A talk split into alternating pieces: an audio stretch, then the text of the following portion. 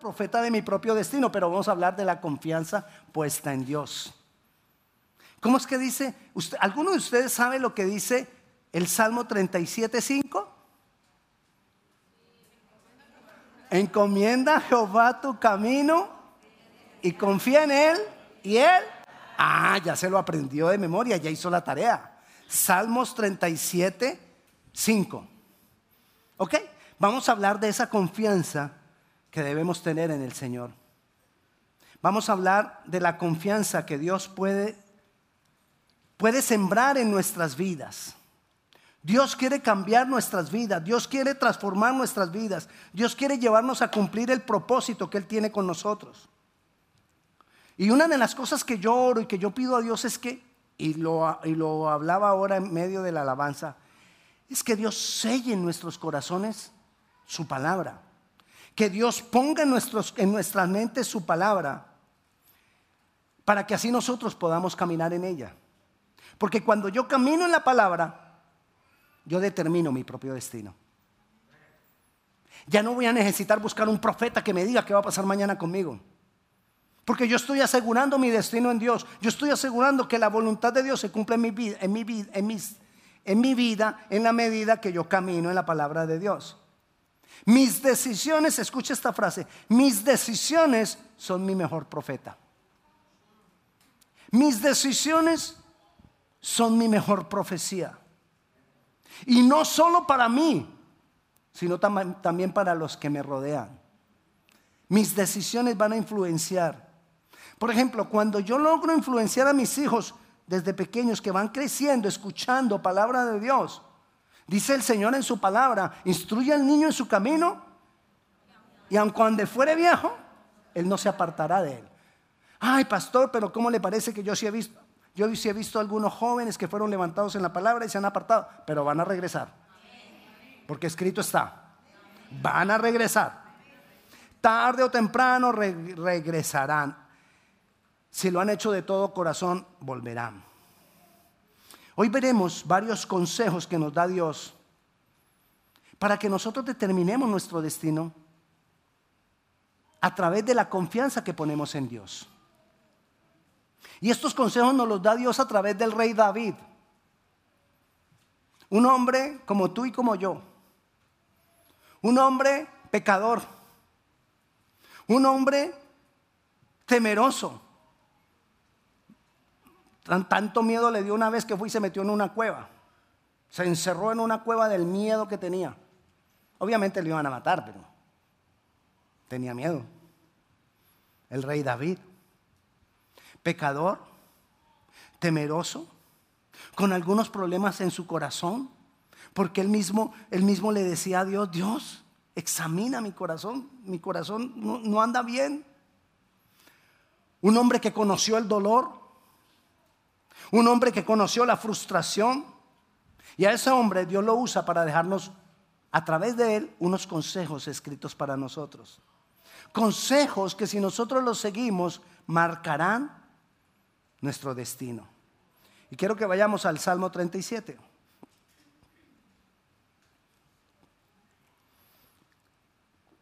David fue un hombre, como le digo, sufrió frustración, sufrió dolor, tuvo temor, pecó, pero por su confianza que tuvo en Dios, alcanzó la gracia cuando todavía no había gracia. Imagínense lo maravilloso, lo hermoso de Dios. Todavía no se había dispuesto la ejecución de Jesucristo para que hubiera gracia y ya David la empezó a disfrutar porque creyó en esa gracia. Amén. Viene Jesús y muere por nosotros y trae la gracia. Y nosotros ahora recibimos la gracia por esa misma obra que ya Jesús hizo por nosotros. Amén. Pero de esa gracia disfrutó David. ¿Cuánto más no, disfrutaremos nosotros cuando Jesús ya hizo la obra por nosotros? Entonces, estos consejos nos sirven a nosotros. Y dice el versículo 1, comienza diciendo, no te impacientes, pare ahí. Usted quiere marcar su propio destino. ¿Con qué debe comenzar? No te impacientes. No te impacientes a causa de los malignos, ni tengas envidia de los que hacen inequidad. ¿Por qué empieza a decir que no nos impacientemos? Porque cuando nosotros nos impacientamos por causa de que a los malos les va bien, produce en nosotros envidia. Y empezamos a envidiar lo de otros. Quizás nos impacientamos y nos volvemos envidiosos porque sin quererlo le estamos dando más valor a lo material que a lo espiritual. Porque si usted mira, ¿qué es lo que envidiamos de otro? Material. Ay, pastor, si usted viera, es más mala gente y usted viera el trabajo que le ha salido. Es más mala gente y todo le va bien eso. Compra y compra y compra. O sea que le estamos, poniendo los, ojos en qué? En lo material. Nos impacientamos quizás porque ponemos la visión en lo material. Si nosotros cambiamos de dónde tenemos la visión, más fácilmente va a ser que no nos impacientemos con el progreso de los malos. Porque es que muchas veces nosotros lo decimos, ay pastor, es que son malos, nunca van a la iglesia y les va más bien. Buenos trabajos, buenos carros, volvemos a lo mismo, lo material, lo material, lo material. Nos, sentimos envidia o nos impacientamos porque quizás le estamos dando más valor a lo natural que a lo sobrenatural. Pastor, ¿cómo le, es que yo no estoy hablando de, de lo material. Estoy hablando de que es que no tienen problemas. ¿De qué tipo de problemas hablas? Porque si nosotros miramos lo que dice, el versículo 2 dice, porque como hierba serán pronto cortados y como la hierba verde se secarán. Miren muchas veces el corazón seco de esas personas. Puede que tengan todo lo material, puede que les vaya muy bien y que mantengan con una sonrisa disfrutando todo lo material, pero cada vez hay más y más sequedad en su corazón, porque le han dado más valor a lo natural que a lo sobrenatural. Porque le han dado más valor a lo natural que a lo espiritual. Porque le han dado más valor a este cuerpo que se lo han de comer los gusanos. Bueno, si a este cuerpo lo han de comer los gusanos. Bueno, no porque de pronto alcanzo a ver cuando el Señor venga. Le dan más valor a esto que a lo que va dentro de este cuerpo. Lo que va a perdurar por la eternidad es lo que está dentro de este cuerpo. Este cuerpo solo es el carrito que lleva el espíritu. Y este carrito a veces nos mete en problemas. Si tú le das más valor a este carrito, este carrito te pone en problemas. Este carrito es el que se queja. Este carrito es el que se impacienta. Este, este estuche es el estuche, el cuerpo es solo el estuche. Y este estuche es el que nos mete en problemas, es el que se impacienta, es el que se queja y es el que mira que el otro tiene más, es el que mira que al otro le va mejor. No le demos tanto valor a este cofre, a este estuche. Porque como le decía ahora, este estuche va a ser igual que el otro estuche que nos van a meter. Se acaba. Se lo come el... ¿Cómo se llama los que comen madera, el animalito? Comején es en, colombiano, pero termitas. Se lo han de comer las termitas. Nosotros en Colombia le decimos comején porque como se comen la gente al final, comején. Mentira, no sé si es por eso que le decimos, pero bueno, el hecho es que no podemos ponerle tanto valor a este estuche, tenemos que darle más valor a lo espiritual. Porque lo espiritual, tarde o temprano, va a gobernar lo natural. Y si tú no logras que lo espiritual gobierne lo natural, en tu vida lo natural te va a gobernar. Y cuando lo natural nos gobierna, ahí es cuando tomamos malas decisiones y marcamos nuestro destino con malas decisiones. Y después estamos con arrepentimiento. ¿Y por qué me tiene que pasar esto? ¿Y por qué me tiene que pasar lo otro? Pues claro, porque le diste más valor a esto. Démosle el valor debido a lo espiritual. Cuando nos impacientamos, damos la entrada a la queja. Y nos quejamos por todo. Y cuando nos quejamos, poco a poco van a ir brotando raíces de amargura. Y la raíz de amargura abre las puertas para la ansiedad, la depresión, la angustia. No te preocupes, nos está diciendo el rey David, por los que haciendo lo malo, por los que no buscan a Dios, les va bien. Muchos de ellos no sacian su corazón. Y lo que va a haber es sequedad. Y muchos de ellos se darán cuenta de eso demasiado tarde. Tengamos compasión de ellos.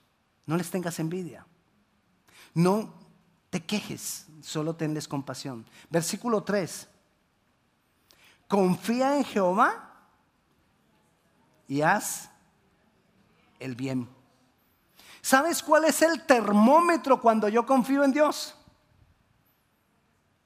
Hacer el bien. Cuando tú depositas tu confianza en Dios, el bien sale es de adentro hacia afuera. Cuando tú en tu ser interior depositas toda tu confianza en Dios, vas a poder hacer bien a los demás. Aun cuando te han herido. Puedes hacer el bien a las personas, aun cuando ni te determinan. Vas a poder hacer el bien a las personas, aun cuando son tus enemigos. Y Dios valora cuando nosotros hacemos el bien. Pero mi confianza en Dios, cuyo termómetro va a ser el bien que yo pueda hacer a otros. Mi relación con los demás. Cuando tú llegas al trabajo y está ese compañero de trabajo que tú sientes que, como que te odia, que como que te trata mal solo por el simple hecho de ser cristiano como que no te saluda. Y tú puedes hacer el bien y llegar y decirle, Dios te bendiga. Y darle una sonrisa. Te dejó con el saludo en la mano. Ay, yo no, yo no lo vuelvo a saludar. Y, te vas para hacer tu trabajo ya todo angustiado, todo bravo, todo molesto. No. ¿Dónde está entonces tu confianza en Dios? ¿Dónde está la paz que tú puedes recibir cuando tú confías en Dios y te abandonas en las manos de Dios? Pero nosotros podemos confiar en Dios. Y ese resultado poco a poco se va a ir manifestando. Le insisto, la señal externa, y se los he dicho, y los que han estado en las clases lo han escuchado, y quizás tú en algunas veces lo has escuchado. ¿Te recuerda? El... ¿No recuerda? Tu relación con los demás va a mostrar cómo está tu relación con Dios. Si tu relación con los demás no está bien, tu relación con Dios no está bien. Porque no hay confianza.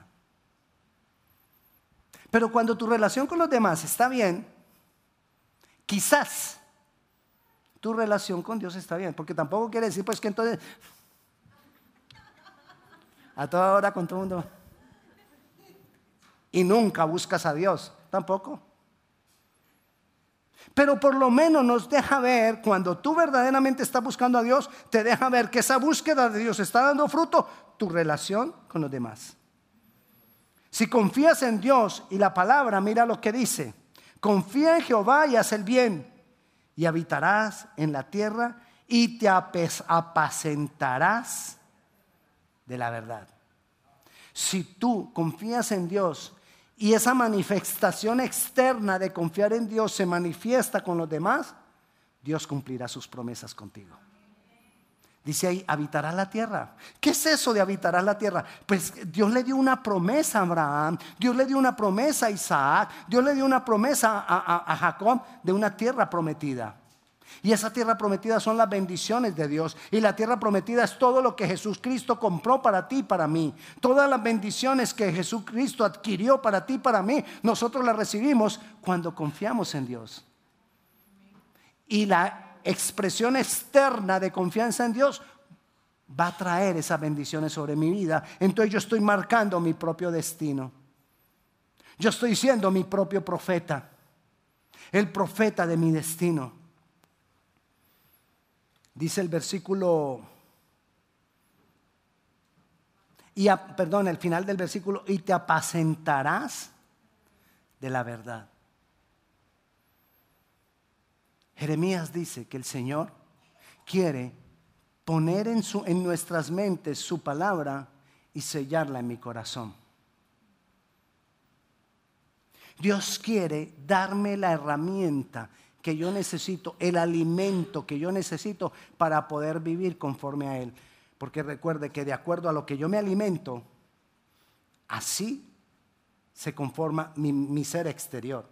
Así se transforma mi ser interior. Si yo me alimento solo de hamburguesas todos los días, se va a notar. Si yo me alimento de verduras, se va a notar. Si yo me alimento solo frutas, se va a notar. Si yo me alimento de la palabra, también se va a notar. En mis actitudes, en mis reacciones. En todo lo que yo hago se va a notar. En cómo tú reaccionas cuando alguien no te trata bien, cuando alguien no te saluda, cuando alguien, en cómo tú reaccionas cuando las cosas no salen bien. Muestra tu alimento de la palabra. Nadie ha dicho que todo saldrá bien porque buscas a Dios. Nadie, nadie lo ha dicho, en la palabra no está. Dice si confías en Dios. Ahora, para confiar yo tengo que buscarlo. Pero si confío en Dios, eso tiene que notarse mi confianza en Dios. Nosotros necesitamos dejar, depositar todo nuestro ser delante de Él, que es el, lo que sigue más adelante. Pero mira lo que dice el versículo 4, deleítate a sí mismo en Jehová, que fue lo que nos vamos a... Ah, no, es el 5 el que nos vamos a memorizar. Pero mira lo que dice el 4, deleítate a sí mismo en Jehová y Él te concederá las peticiones de tu corazón. ¿Cuál es la muestra externa que yo me deleito en Dios? La muestra externa que yo me deleito en Dios es que yo disfrute lo que tenga. Sea poco o sea mucho, que yo lo pueda disfrutar. Pero a veces estamos mirando tanto lo de los demás que no puedo disfrutar lo poco que tengo. Si es que es poco. Porque muchas veces depende contra con, con quién te compares, es mucho. Por ejemplo, si yo me comparo con la vida de una persona que tiene mucho dinero, yo voy a decir, ay, yo soy pobrecito. Pero si me comparo con una persona que tiene menos que yo, ay, yo soy rico. ¿Cambió algo en mí? No, soy el mismo. Cambié con quien me comparé. Pero ¿qué te dice el Señor? Que yo no me compare con nadie. Que yo disfrute lo que tengo. Y yo tengo que aprender a disfrutar lo que tengo. Disfruta tu trabajo, disfruta tus hijos, disfruta tu hogar, disfruta tu familia, disfruta todo lo que Dios te ha dado. Nosotros acostumbramos a no disfrutar las cosas por estar por haber puesto la mirada en, en otro punto. Y entonces no lo disfrutamos. Por mirarlo de otro no disfrutamos lo que yo tengo. La queja no nos deja disfrutar lo que Dios nos ha dado. Si nosotros revisáramos y le diéramos gracias a Dios todo lo que nosotros tenemos y todo lo que nuestro Dios nos ha dado, nosotros podríamos tener el gozo. O esa actitud mostraría el gozo que yo ya tengo. Y entonces cuando ese gozo es verdadero y es el gozo que el Señor me ha dado, dice ahí, deleítate a sí mismo en Jehová y Él te concederá las peticiones de tu corazón. Hace ocho días que hablábamos, hablábamos del rey Josías. El rey Josías se interesó en el templo de Dios, se interesó en la casa de Dios, se interesó en ir al lugar donde se reunía el pueblo a adorar a Dios. Se interesó en eso, no había palabra, no había palabra de Dios. Habían destruido todas las, todos los, los, los cinco primeros libros que se habían escrito hasta el momento. Los habían destruido todos. No había palabra, pero él se interesó en el templo. Por cuanto se interesó en el templo y fue al templo y reconstruyó el templo, allá encontraron la única palabra que había. Porque se interesó. Cuando tú te deleitas en lo poco que tú tienes o en lo que tienes, que muchas veces es mucho, entonces Dios te dará lo otro que te falta. Deleítate en Jehová y Él te concederá lo otro que te hace falta. Deleítate en, en lo que tienes ahora y Dios entonces abrirá otros caminos. Pero ¿para qué Dios te va a dar si con lo que te ha dado tú no lo disfrutas ni te deleitas? Por estar quejándote y por estar mirando lo de otros. Deleitémonos, aprendemos a disfrutar. Disfrutemos nuestros hijos. Disfrutemos el tiempo que, podamos tener juntos. Disfrutemos, ayúdeme Disfruta tu trabajo. Uy, pastor, es que es pesadísimo. Disfrútalo. Pastor, usted viera, yo llego a mi casa y es ese dolor de espalda. Disfruta tu trabajo. No permitas que entre la queja. Disfrutemos, disfrutemos. Versículo 5. Encomienda a Jehová tu camino y confía en Él. ¿Y Él? ¿Qué dice? Encomienda al Señor tu camino. Encomendemos, pongamos todo en las manos de Dios. Aprendamos a poner todo en las manos de Dios. Que no sea la repetición de la repetidera, como les decía hace ocho días, el si Dios quiere.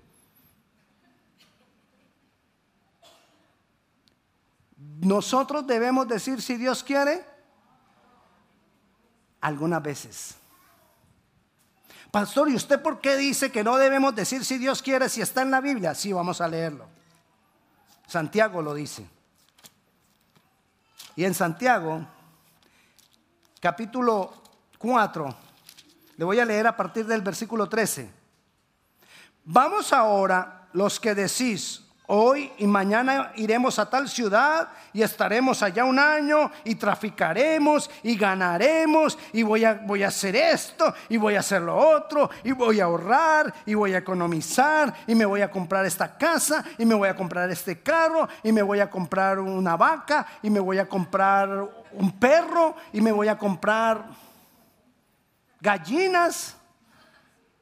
¿Qué más van a comprar? Puerco. Bueno, versículo 14 dice, cuando no sabéis lo que será mañana, porque ¿qué es vuestra vida? Ciertamente es neblina que se aparece por un poco de tiempo y luego se desvanece. En lugar de lo cual deberías decir, si el Señor quiere, viviremos y haremos esto o aquello. Pero ahora os jactáis en vuestras soberbias toda jactancia semejante es mala. Ah, entonces sí, podemos, sí tenemos que decir si Dios quiere. No es que lo digamos o no lo digamos. Es que nosotros verdaderamente, antes de emprender cualquier cosa, consultemos a Dios. Y se lo entreguemos a Dios en sus manos. Pero como muchas veces les he dicho, nosotros hacemos al contrario. Primero firmo el contrato y luego le digo a Dios, uy, bendíceme, Señor, bendíceme. Ese negocio es buenísimo. Y cuando menos se dio cuenta, unas semanas después estamos llorando. Ay, yo creí, yo creí, y yo le pedí a Dios que me respaldara y no me respaldó. Ey, pero es que le pediste a Dios tarde, después de firmar. ¿Por qué no lo hacemos antes? dice ahí, tú no sabes qué va a pasar mañana. Todo es como neblina que se puede desvanecer. El dinero es como neblina que se puede deshacer. Los bienes es como neblina que se puede caer. Recuerden el 2008 lo que pasó en esta área o en todo Estados Unidos. ¿Cuántos negocios no se vinieron al piso de un momento a otro? Todo era como neblina que se deshizo. ¿Qué tenemos que hacer nosotros? Llevar todo a Dios antes de. Si Dios quiere, lo voy a hacer. No que se vuelva una palabra de cajón, si Dios quiere. En lo, que, en lo que no necesitamos saber si Dios quiere, porque hay cosas que ya sabemos si Dios quiere. Le hago una pregunta, ¿usted viene el próximo domingo? Sí, porque es lógico que Dios. Entonces ahí no cabe el si Dios quiere. Usted no tiene que decirle, Señor, ¿será que emprendo ese proyecto de ir el próximo domingo a la iglesia? Eso no es un proyecto. Eso no es el gran plan. Eso es algo obvio que no le tengo que preguntar a Dios. Tú no tienes que preguntarle a Dios si tienes que orar o no orar por una enfermedad. Es obvio que Dios quiere que tú ores, que tú luches, que tú clames por una enfermedad. Estamos. Pero hay otras cosas que yo sí tengo que preguntarle si Dios quiere. A eso es que nos referimos, o a eso es que yo me refiero. Si tú encomiendas a Él tu camino en todo lo que tú emprendas, el resultado será la justicia de Dios en tu vida. Dice, encomienda a Jehová tu camino y confía en Él, y Él hará. Exhibirá tu justicia como la luz y tu derecho como el mediodía. Él te defenderá. Encomienda a Jehová tu camino y Él te defenderá. Ay, pastor, pero ¿cómo le parece que yo firmé ese, ese, ese contrato y me fue mal? Y yo lo había encomendado a Dios. ¿Tú lo habías encomendado a Dios? Entonces confía que lo que está pasando Dios lo va a volver para bendición. Porque es un propósito de Dios. Si es que verdaderamente se lo has encomendado a Él. Ahora con los jóvenes estábamos hablando de Moisés. Moisés, estaban persiguiendo a los niños en la época de Moisés matando todos los niños varones que nacían. Y todo lo que hizo la mamá de Moisés fue, yo quiero proteger a mi niño. Y fue delante del Señor y dijo, yo quiero... Y el Señor fue el que le reveló a ella que lo echara en una canasta, que la canasta la recubriera de brea para que no se le entrara el agua y lo tirara a las aguas. La, la hija de Faraón encontró al niño y dijo, ay, yo lo quiero para mí. Y viene la hermana de Moisés y le dice, ay, yo sé quién se lo puede ayudar a criar. Y trae a la mamá de Moisés. Y la mamá de Moisés lo cría. Y después, entonces la, hija de Faraón dice, bueno, y ya me lo pueden devolver. Sí, ya está criadito cuando creció. Entonces ella lo adopta como su hijo. Y lo preparan como un gobernante en la casa de Faraón. Y después él gobierna al pueblo de Dios. Lo que era parecía algo malo. Dios lo tornó en bendición, porque era algo que Dios había planeado. Cuando yo hago los planes de Dios, así las cosas parezcan malas al principio, es algo que Dios está haciendo, porque quizás al final del túnel Dios tiene algo bueno, algo mejor. Hay veces que Dios no nos deja pasar y, y yo quiero, y yo quiero, y yo quiero. Y Dios me está guardando, y Dios me está protegiendo. Hay veces familiares nuestros Dios se los lleva. Y lloramos porque la muerte es dura y no, no, Y no sabemos que quizás Dios los está guardando de dolor. Así lo dice la Biblia. Que no entendemos que a los que Dios se lleva, Dios los está guardando de aflicción. Entonces todo lo que a nosotros no nos agrada, ay, nos, alborotamos y hacemos de todo. Confía en Dios. Encomienda a Jehová tu camino. Presenta delante de Él tus planes. Versículo 7. Guarda silencio ante Jehová y espera en Él. Espera en Él. Guarda silencio. Deja de estarle preguntando, Señor, ya. Llevas dos días orando por eso y, que ya. al cuarto día, Señor, ya. Guarda silencio, espera en Él. Deja de estarle preguntando y preguntando y preguntando. Dios hará las cosas a su tiempo. ¿Cuándo? Al tiempo de Él, no al mío. A su tiempo. Versículo 7. Guarda silencio ante Jehová y espera en Él. No te alteres con motivo del que prospera en su camino por el hombre que hace maldades. No te alteres. Dios mío, pero y yo. Y al otro ya le diste, y yo.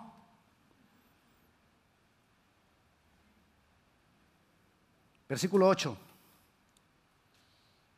¿Qué dice? Deja la ira y desecha el enojo. Deja la ira. Muchas veces nosotros Creemos que estamos bien con Dios, pero no nos fijamos a cuántas veces, a cuántas personas hemos ofendido con nuestra forma de hablar, con nuestra forma de mirar, con nuestras facciones, con nuestras expresiones.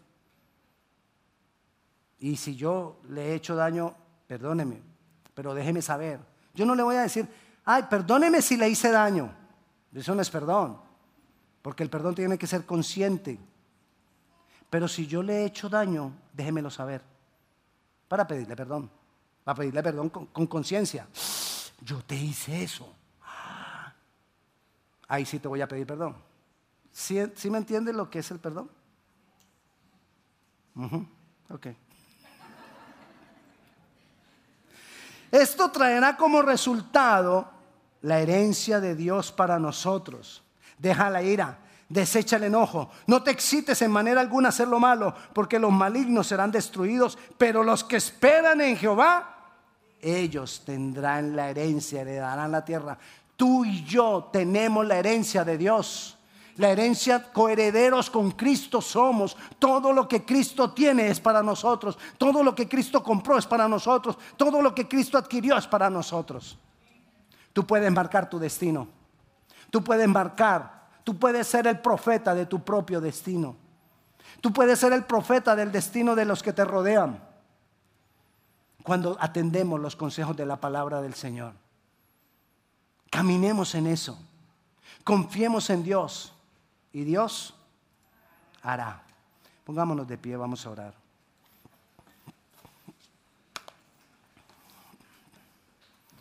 Señor, te alabamos. Te damos gloria y honra. Señor, ayúdanos para entender el consejo de tu palabra. Ayúdanos, Padre Celestial, para recibir el consejo de tu palabra. Señor, sella en nuestras mentes y sella en nuestros corazones tu palabra para que caminemos en ella. Que podamos seguir tu consejo, Señor. Ayúdanos, Padre Santo. Que no haya raíz de amargura en nosotros.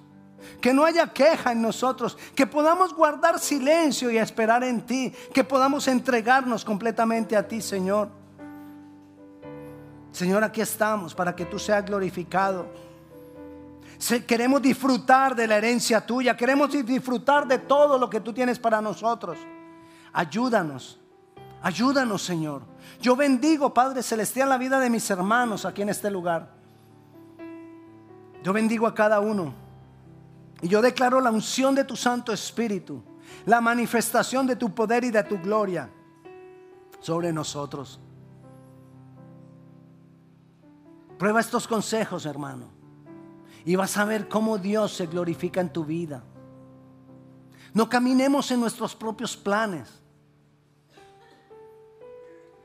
Entreguémoslo todo delante del Señor. Quizás todo lo que a, a ti te parece justo no es tan justo. Busquemos lo que dice la palabra. Y lo que dice la palabra primeramente de nosotros. Y luego veremos lo que Dios hará en nosotros y en todo lo que nos rodea. Y la paz de Dios sea con cada uno de ustedes. El Señor les bendiga. Amén.